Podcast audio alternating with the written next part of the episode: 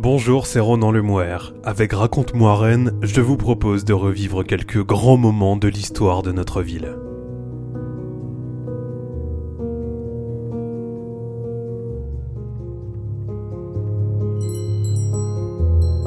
À Rennes, comme partout en France, la nuit du 24 au 25 décembre 1919 a un goût particulier. Il s'agit en effet du premier Noël de paix depuis la mobilisation générale, six ans plus tôt, en août 1914. Pourtant, l'heure n'est pas complètement à la fête. Les difficultés du ravitaillement, ainsi que l'absence des morts au champ d'honneur, viennent en effet assombrir l'ambiance il y a 100 ans, le premier Noël de paix, un récit écrit par Erwan Le Gall, docteur en histoire contemporaine à l'Université Rennes 2.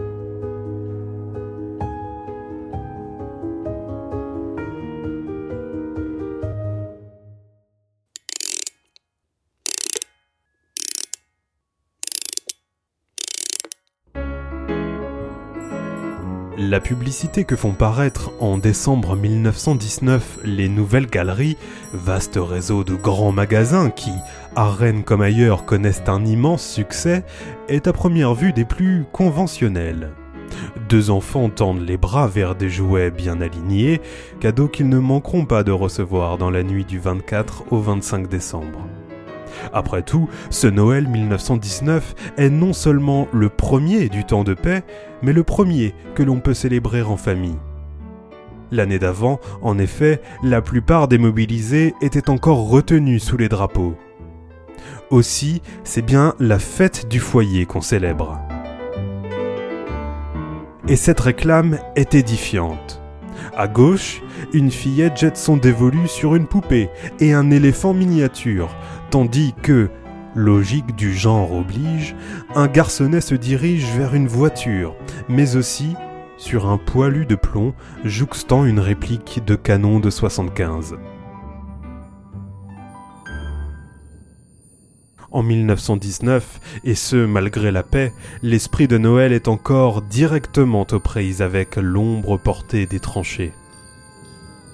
Lors de ce réveillon, dans les milieux populaires, point de pantagruéliques repas et de dîners à n'en plus finir. Les affres de la vie chère et les difficultés du ravitaillement rappellent que, malgré la signature du traité de paix six mois plus tôt à Versailles, la guerre est encore bel et bien présente dans les assiettes. C'est ainsi que, le 20 décembre 1919, le journal officiel publie un décret relevant le prix du sucre, renchérissant d'autant les friandises et pâtisseries qui agrémentent les soirées de réveillon, et notamment la fameuse bûche de Noël. Cette mesure intervient dans un contexte socio-économique particulièrement tendu, même si, à Rennes, les gaziers suspendent la grève de 24 heures qu'ils avaient prévue le 24 décembre pour défendre les tarifs réduits sur l'éclairage et le chauffage auxquels ils ont droit. Partout, la grogne est de mise, et même les anciens combattants ne sont pas épargnés. La presse fait en effet état de plus de 50 000 primes de démobilisation en attente de paiement, alors que les poilus sont déjà rentrés depuis plusieurs mois dans leur foyer. La situation budgétaire du pays est telle que plane la menace d'une hausse de 50% des impôts pour éponger le déficit de l'État. De quoi passer l'envie de réveillonner. L'ambiance est d'autant plus lourde que nombreuses sont les familles endeuillées par la perte d'un père, d'un frère ou d'un fils dans les tranchées de Verdun, de la Somme ou du chemin des Dames, ou encore par un proche ayant succombé à la terrible épidémie de grippe espagnole qui ravage l'Europe entre le printemps 1918 et l'été 1919. Et comme si cela ne suffisait pas, les campagnes rennaises doivent en ce mois de décembre 1919 faire face à une recrudescence de fièvre afteuse, pathologie contagieuse qui cible tout particulièrement les porcs et les bovins. L'absence des morts se fait ressentir d'autant plus cruellement que le deuil n'empêche pas le développement d'entreprises profitant sans scrupule du chagrin des familles. Réclamant que cette exploitation particulièrement odieuse soit réprimée avec la plus énergique sévérité, L'Ouest éclair dénonce dans son édition du 21 décembre 1919 les tarifs pratiqués par les fabricants de cercueils et les fossoyeurs, ainsi que les guides qui exploitent les malheureux parents qui s'en vont à la recherche d'une tombe d'un fils tombé au front. Et le quotidien rennais d'affirmer qu'il proteste au nom de ceux qui se sont fait tuer pour que la France vive et non pour que des mercantis exploitent leurs dépouilles.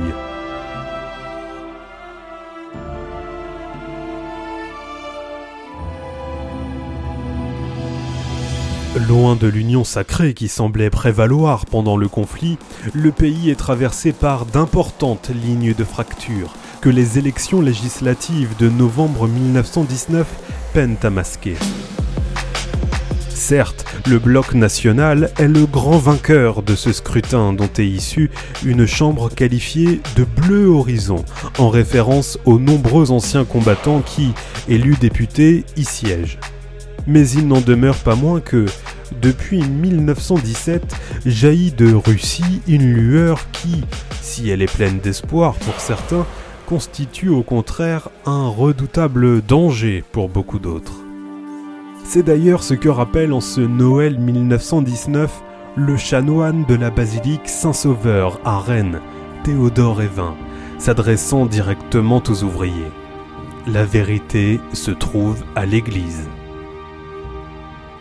À n'en pas douter, et même si les archives restent muettes à ce sujet, beaucoup de réveillons sont animés par ces débats politiques brûlants.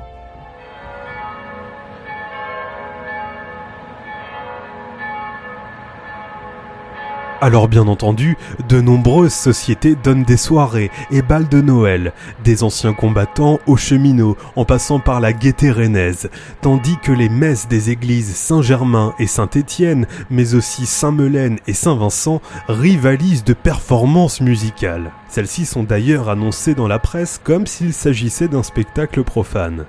Dans les casernes du 41e régiment d'infanterie, on distribue aux conscrits, ces jeunes classes qui ont eu la chance d'échapper à la guerre, des friandises. Mais l'atmosphère demeure lourde, comme le note ironiquement l'Ouest éclair. Décrivant les vitrines des magasins brillamment illuminés du centre-ville de Rennes, le journal s'attarde sur les étals qui attirent spécialement l'attention des curieux et des gourmands. Mais alors que les premiers s'exclament que c'est beau, les seconds notent que c'est cher.